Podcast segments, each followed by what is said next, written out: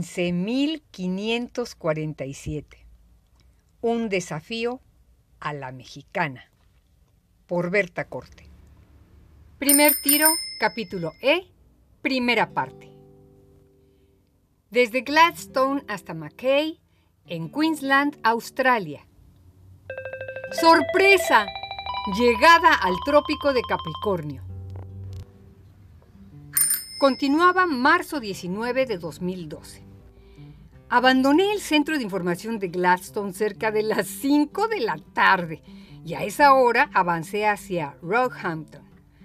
Era necesario llegar al menos a un lugar llamado Met Larcon, que estaba a 37 kilómetros al norte de Gladstone. Mi cuerpo se resistía, no quería pedalear esa noche.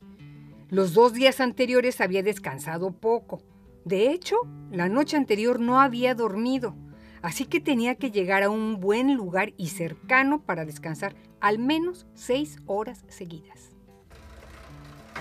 Pedaleando duro, franqueé una planta generadora de electricidad.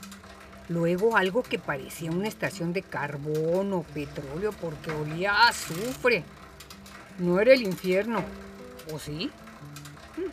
Y finalmente una instalación semejante a un ingenio de azúcar. Eso creo. Capturé esas imágenes poderosas y arrogantes.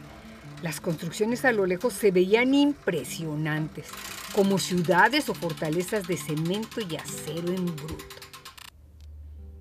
La amenaza de la oscuridad me perseguía mientras enfrentaba cuestas pequeñas pero de inclinación severa. Repetía mentalmente las canciones en inglés que me estaba aprendiendo para no pensar en lo ríspido del camino. Los seis semáforos en la ruta me habían creado la ilusión de que estaba arribando cerca de algún caserío, pero fueron solo espejismos. Finalmente encontré un letrero que alertaba reducción de velocidad y enseguida un grupo de luminarias que daban la idea de un pueblito o villa en el camino. Distinguí a la derecha un letrero que decía Rest Area o área de descanso y me dije, allí encontraré un lugar para descansar. Avanzando un poco más percibí un conjunto de comercios y un café. Sí. Un par de hombres estaban pintando los escalones de la entrada a la cafetería, aunque el lugar estaba cerrado al público. Uno de ellos era un hombrezote, que sorprendido al verme llegar en bicicleta con mis pálidas linternas y en plena oscuridad, preguntó, ¿Are you lost, mate? ¿Estás perdido, amigo? ¿Qué? Contesté, no, no estoy perdida, solo he llegado tarde. Me bajé de la bicicleta y la estacioné cerca de ellos. ¿Está cerrada la cafetería? balbuceé, y moviendo la cabeza los dos asintieron. Luego ellos me preguntaron si quería un café y les dije, of course, por supuesto. El hombrezote me hizo una seña para que lo siguiera y me condujo hasta la cocina. Puso a hervir y me dijo, How do you like the instant? ¿Cómo quieres ser instantáneo? Claro, a esa hora ya no había expreso. Anyway, como sea, contesté. Una vez que me dieron el café, el hombre me indicó de manera muy amable pero enérgica que me tomara el café afuera del local. Así que caminé hacia la calle, me senté cómodamente en una banca en el pórtico de esa construcción e iniciamos la plática. Ellos estaban esperando a un monje que venía caminando por la carretera. Tomaba mi café despacio, disfrutándolo, cuando a lo lejos entre la oscuridad de la noche distinguí la figura clásica de un monje tibetano. Venía caminando descalzo, como flotando sobre la tierra. Al llegar se sentó a mi lado. Solo traía su botella de plástico con agua y un morral en el cual cargaba un bol duro como de aluminio, algunas hierbas, un bultito con semillas y pan. Observándolo, empecé a sacar mis conclusiones en cuanto a las pertenencias y alimentos que el monje cargaba en contraste con los míos. Lo saludé y le pregunté desde dónde había iniciado su caminata. Respondió en un inglés muy oriental que venía desde los límites de New South Wales y Queensland, más o menos desde Brisbane calculé, y que llegaría hasta Townsville, Queensland. Eso fue todo. Se arregló el manto y se fue a descansar. Me dio la impresión de que eludía mi presencia. ¿Sería el humor o la hormona? Hmm. Supuse que más adelante tal vez lo encontraría de nuevo en mi camino, pero no fue así. El hombre y el muchacho que estaban trabajando en las instalaciones externas del café me informaron que podía dormir en el área de descanso que estaba enfrente y ahí encontraría baños públicos. Como estaba un poco oscuro, me pareció mejor idea quedarme en la banca del pórtico, por lo que pregunté si podía hacerlo, y aceptaron. No habría problema por ello. Además me ofrecieron dos tazas de café, incluso una galleta de jengibre deliciosa. Así sentada en la banca me dispuse a remendar un pantalón que me encontré tirado sobre el camino. Era de un material sensacional, waterproof, a prueba de agua. Sin embargo, también lo podía utilizar para mantener mis piernas calientes y fuera del alcance de los mosquitos que eran miles. Los pantalones remendados y mi chamarra rompevientos formaban un revestimiento multipropósito genial. Como protección adicional coloqué sobre el respaldo de la banca una tela de mosquitero plástico. También la había encontrado a la orilla de la carretera, adherida a unos postes derribados. Deslicé esa malla desde el respaldo y sobre mi cuerpo tendido en las tablas de la banca, formando un poliedro triangular. De esa forma me aislé de los insectos. Funcionó. Mi versión de mini tienda de campaña sobre la banca funcionó. Y también los pantalones que remendé. No sentía frío. No me alcanzaban los mosquitos. Perfecto. Con mi chamarra, mis guantes y mi capucha antimosquitos ya podría dormir en paz con la naturaleza. Marzo 20 de 2002. Desperté contenta, descansada Dormí bien en la banca, aunque resultó un poquito durita. Amanecí con dolores en el cuerpo, pues las tablas arreciaron durante la noche. Por analogía de esa vivencia nocturna, diseñé la solución para mi hospedaje nocturno. Si compraba un aislante esponjoso suficientemente grueso, podría acampar en cualquier parte y sobre cualquier superficie, aunque fuera cemento, acero o madera. Rápidamente caminé hacia el baño para asearme y otras urgencias. Cumplido el requisito, regresé a la cafetería que ya estaba en servicio para adquirir un buen café mañanero y real antes de partir.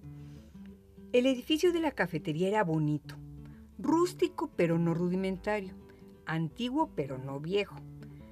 En un mostrador de cristal exhibían unos pies que se antojaban deliciosos.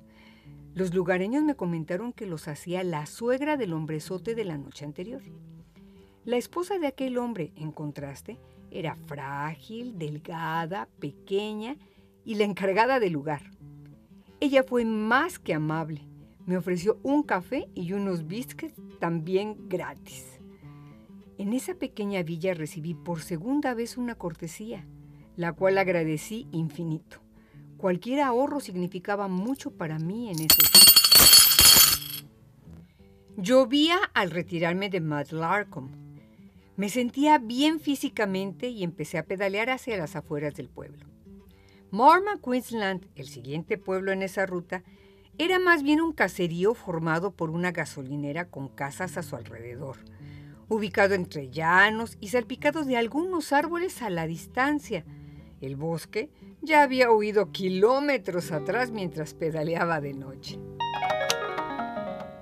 Llegando a Marma, hice una parada muy breve para tomar café antes de continuar los últimos 37 kilómetros en dirección a Rockhampton, Queensland.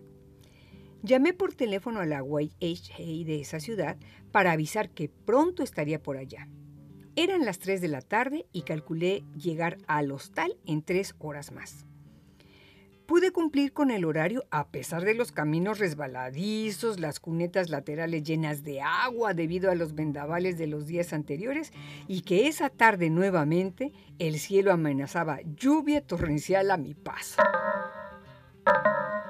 Al entrar a la ciudad de Rockhampton, casi de inmediato atravesé el trópico de Capricornio. Fue una sorpresa No me había percatado durante la planeación del viaje que ese acontecimiento sucedería. No fue por ignorancia de mi parte, solo descuido. Ay, tomé muchas fotografías del evento. El centro de información se encontraba justo sobre esa línea del trópico, muy bien instalado. Exhibía los instrumentos oficiales de medición y la señalización geográfica de la circunferencia que cruzaba a todo el planeta en esa latitud. En la recepción del centro formulé las preguntas necesarias. ¿Dónde están los periódicos? ¿Y la radio? ¿Dónde está ubicada la biblioteca? Con las direcciones en la mano me dirigí a la estación de radio y el periódico local The Bulletin para dejar la información de mi recorrido y asegurar entrevistas durante mi estancia en esa ciudad. Esperaba que alguno de ellos me llamara al día siguiente.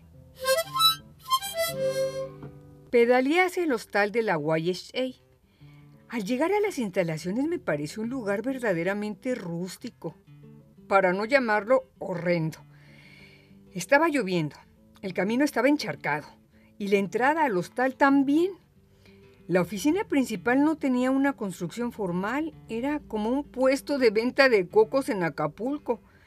Todo estaba hecho un desmadre. A pesar de todo, el amigo que atendía el puesto de cocos era muy amable. Creo que inmigrante. Estaba sorprendido de que hubiera logrado llegar hasta ahí en bicicleta. Le solicité la información reglamentaria. ¿Dónde está the laundry, o sea, la lavandería, el comedor, la sala de televisión, etcétera? Después de eso, el chico me asignó un lugar de descanso en un dormitorio mixto de hombres y mujeres. Bueno, me dirigí al lugar sin mayores pretensiones. Necesitaba instalar mis cosas y luego ir a las regaderas. Quería darme una buena ducha antes que nada. Es así eran solo para mujeres. Bañada y cambiada localicé la cocina para explorar la obligada zona de alimentos gratis y ver qué podía comer. Igual que la recepción del lugar, la cocina toda era otro desmadre. No había señalamientos de nada. No sabías cuáles eran los alimentos libres. Aunque en realidad todos los alimentos parecían estar listos para ser desechados de inmediato debido al caos integral en ese infiernillo. Acepté un café que me ofrecieron algunos chamacos. Lo acababan de preparar y me fui a disfrutarlo enfrente de la televisión. Más tarde, pepené un par de panes abandonados por ahí y con un poco de mantequilla los unté para comerlos, acompañados de un delicioso té que traía en la dotación de provisiones que acostumbraba a cargar en mi equipaje. Después de eso, me fui a descansar. ¿Y qué sucedió al día siguiente? Ah, pues suscríbete a este canal para que puedas conocer toda la historia. Espera un relato completo cada semana. Hasta entonces.